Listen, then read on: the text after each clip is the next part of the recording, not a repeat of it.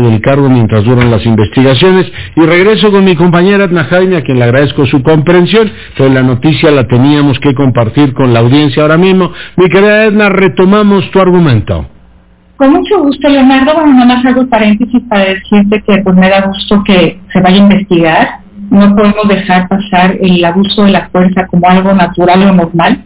Mientras no haya consecuencias eh, este, seguirá ocurriendo, entonces espero que haya consecuencias. Bueno, y yo estaba hablando, Leonardo, de lo importante que es el Foro de París sobre la de la importancia que es buscar soluciones colectivas a problemas colectivos y que estoy muy contenta de que mañana arranque el foro, esta edición que, que se hará de manera digital este año. Eh, y, Leonardo, mira, dijiste, ¿qué aprendí? O sea, ¿qué he estado viendo y qué he estado aprendiendo y qué atesoro? de, este foro. Eh, por supuesto, pues mañana vamos a escuchar, pasado mañana vamos a escuchar a Macron, vamos a escuchar a líderes, eh, a, jefes de Estado, eh, a jefes de organismos internacionales, todo eso es bien relevante, Leonardo, que haya alineación de valores y de intereses para lo que viene, para este mundo.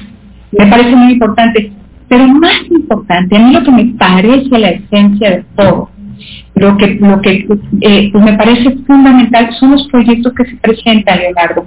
Este año, ya lo había yo comentado en alguna ocasión, tuve la oportunidad de ser eh, la presidenta del comité de selección y, la verdad es que creo que toqué la, esencia del foro, que es eh, mirar, palpar las iniciativas que están transformando al mundo en sentido en sentido positivo. Recibimos más de 800 proyectos, se acabaron seleccionando 100, estos 100 se van a presentar los siguientes días. Eh, de esos 100 se van a escoger 10 para eh, contar con el apoyo del foro para ser escalados. Y pues me encantó, Leonardo, poder ver que hay muchas soluciones a los problemas y muchos instrumentos a los problemas que nos aquejan. Y que lo más importante es hacer que estas soluciones afloren. Leonardo, yo no soy partidaria, no creo que el Estado y los gobiernos cumplen una función fundamental. Para nada soy partidaria de las expresiones de los gobiernos mínimos o muy restringidos. Pero lo, lo que sí creo es que los gobiernos no pueden solos.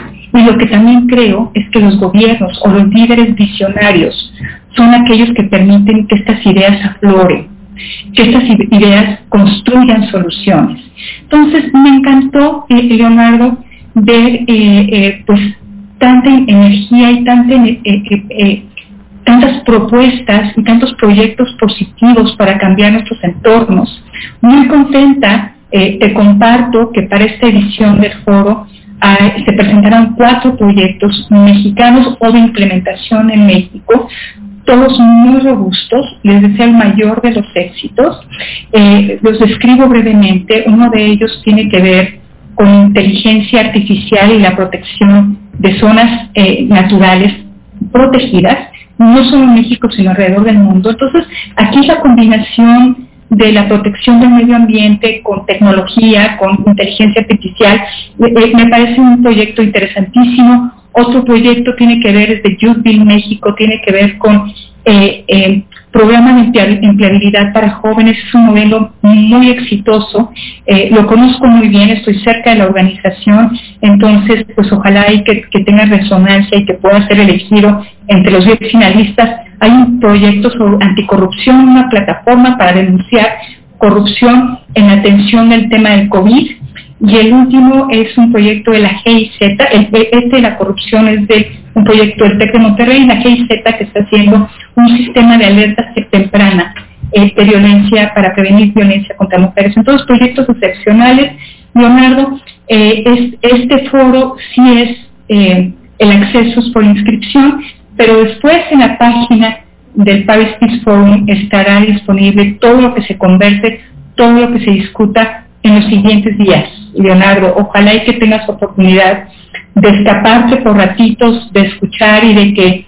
ya estoy eh, inscrito, sí, y por supuesto que lo haré con enorme interés, porque en pocos momentos ha sido tan importante para el planeta en general, Edna, una reflexión de ese alcance. Sí, Leonardo, mira, eh, por supuesto que el eje de esta edición será el COVID, y lo que viene después del COVID, cómo nos vamos a rehacer. La recuperación económica, claro.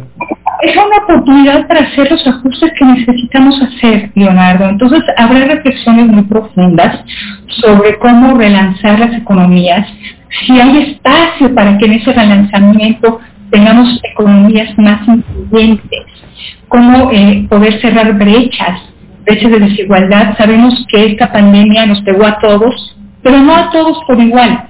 Entonces, eh, Leonardo, discusiones sobre el acceso a la, educación, eh, sobre el medio ambiente, eh, sobre, por supuesto que en el centro va a estar la discusión sobre la vacuna, los problemas, los temas de la gobernanza de la salud.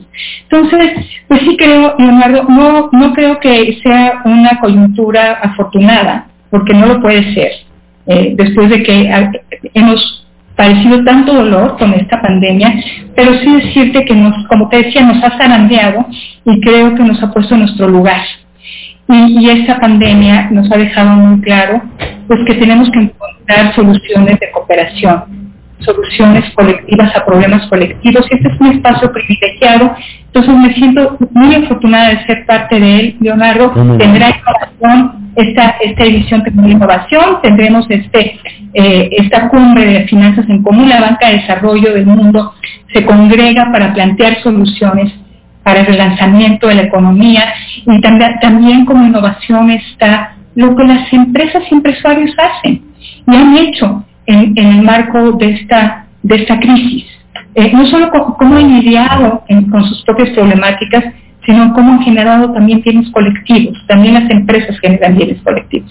Entonces, Leonardo, pues, a ser un programa muy completo y pues estaré reporteando para ti la próxima semana. Sobre lo que... me siento sumamente orgulloso de que lo hagas y por supuesto que compartas esta reflexión con nosotros. Bueno, pues muchísimas gracias, Edna. Un abrazo con cariño, Leonardo, que estés muy bien. Cuídate mucho igualmente. Y bueno, pues le informo que en la asamblea, la vigésima asamblea ordinaria de COMEXI, se ha electo